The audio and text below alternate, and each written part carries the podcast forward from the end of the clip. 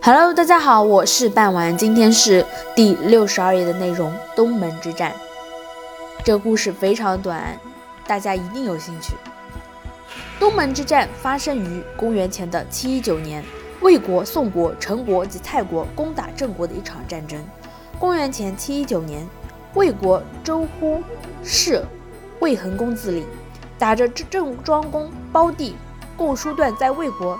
避难的儿子公孙华的旗号，通过行贿等手段呢，即宋襄公不满郑国收留他的堂兄公子冯，纠合了陈国、蔡国、宋国攻打郑国，围攻郑国的东门，五日后才退兵。